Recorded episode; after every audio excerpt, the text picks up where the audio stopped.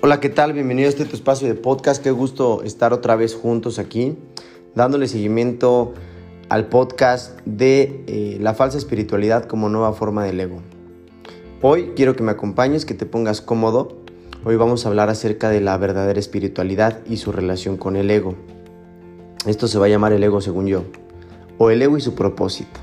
Vamos a decidir ese título juntos mientras nos tomamos esta taza de café y lo vamos platicando. Como tú bien sabes, en el podcast anterior hablábamos de los síntomas de una persona falso espiritual.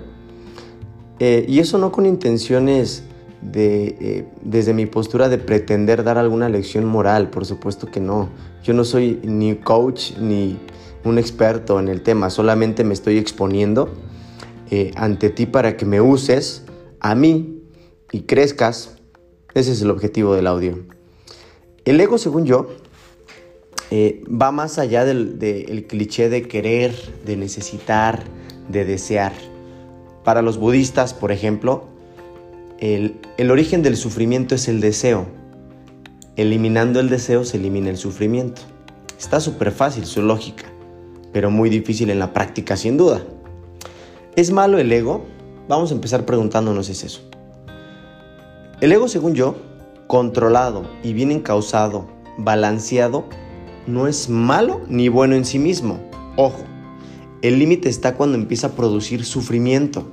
Sufro porque no tengo el reloj que quiero, sufro porque no tengo la casa que quiero, sufro porque no tengo la pareja que quiero, porque hablas del querer, ¿sí? O la pareja que necesito.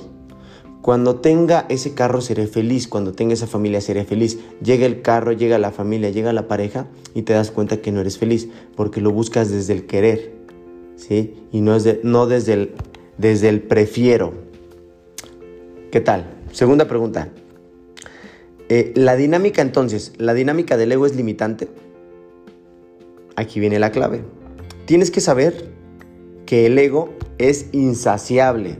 Por eso cuando tú llegas a esa meta de ese carro, ya quieres el nuevo, ya quieres el otro. Cuando tú llegas a la meta de esa pareja que tanto querías, ya la tienes, ya estás con ella y ahora quieres otra, quieres algo mejor. ¿Por qué? Porque el ego es insaciable. Debes de decidir quién tiene el control de tu vida. Ya lo dijimos en el podcast anterior. Tu espíritu o tu ego. Recuerda, recuerda la plática que tuvimos acerca de, Eva, cuando tomó el fruto prohibido porque eh, actuó desde el ego y no desde el espíritu. En el espíritu, cuando actúas desde el espíritu hay plenitud. Cuando actúas desde el ego, eh, estás actuando desde el deseo y el deseo es insaciable. Por eso las personas egocéntricas suelen esforzarse al máximo para llevarlos a que reaccionen. Porque hay un punto en que acarrea castigo o culpabilidad.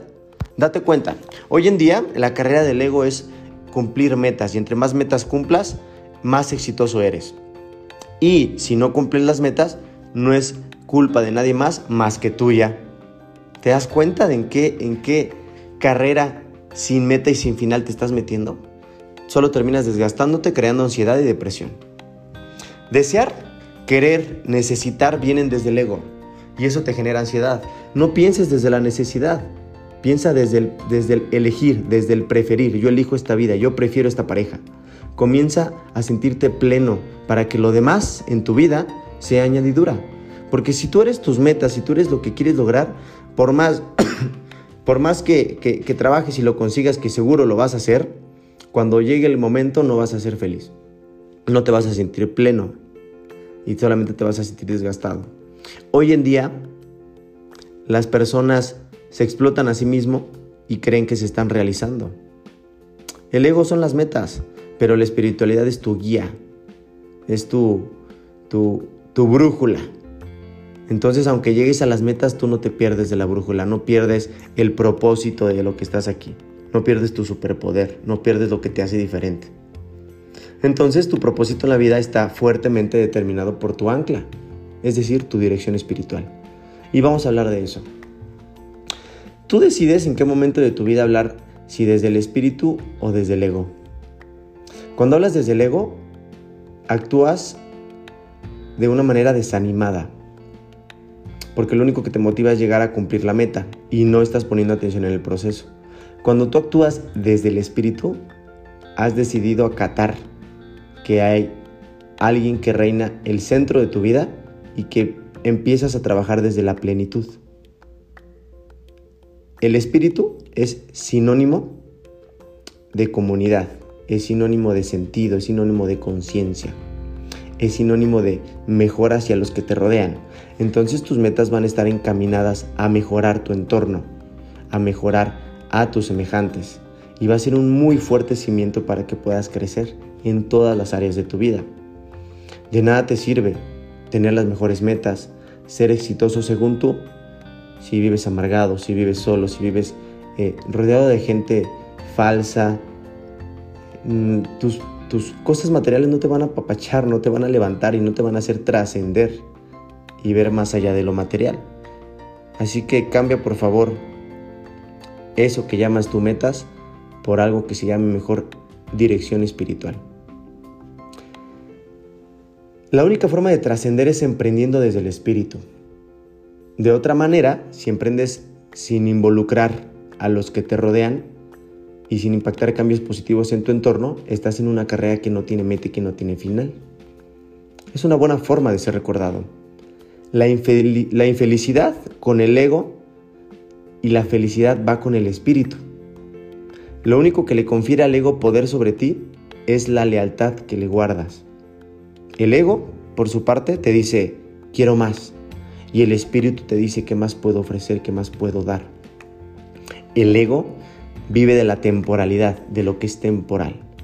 El espíritu vive de lo eterno. El ego carece de propósito, mi estimado, y ve hasta, hasta que concluye su meta. ¿sí? El ego hasta ahí termina. Y el espíritu añade propósito desde lo mínimo y lo lleva y lo expande lo máximo. La tendencia típica del ego de estar continuamente ocupado con nimiedades tiene como objeto apoyar ese propósito. Si no puedes oír la voz de, Dios o cualquiera que sea tu concepción de Él, es porque estás eligiendo no escucharla y es porque estás trabajando desde el ego. Pero si tú, por tu parte, escuchas a la voz de tu ego, lo vas a expresar a través de tus actitudes, de tus sentimientos, de tu comportamiento y de tus acciones. No obstante, cualquier cosa que tú elijas es lo que tú has elegido. Por eso es porque luchas y por eso es porque procuras mantenerte alerta. Cuando te sientas triste te invito a que reconozcas que no tiene por qué ser así. Cuando te sientas fracasado, insatisfecho, reconoce que no tiene por qué ser así. Las depresiones proceden de la sensación de la carencia, de algo que deseas y no tienes. Recuerda que no careces de nada excepto si tú mismo así lo has decidido. Cuando sientas ansiedad, date cuenta de que la ansiedad procede de los caprichos del ego. Y luego, reconoce que eso no tiene por qué ser así. Mi estimado, el ego vive literalmente a base de comparaciones.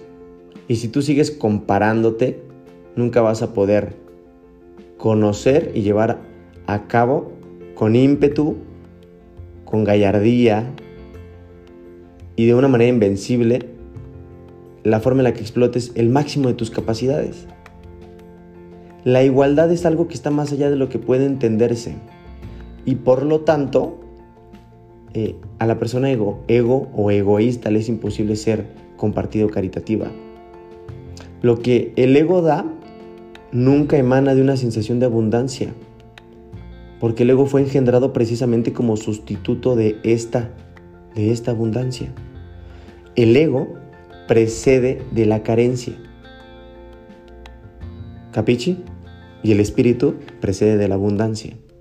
Desde tu ego no puedes hacer nada para salvarte o para salvar a los demás, porque tú estás actuando desde tu carencia, desde tu necesidad, pero desde tu espíritu puedes hacer cualquier cosa para salvar a otros o para salvarte a ti mismo. La mejor lección que hoy te regalo es la humildad.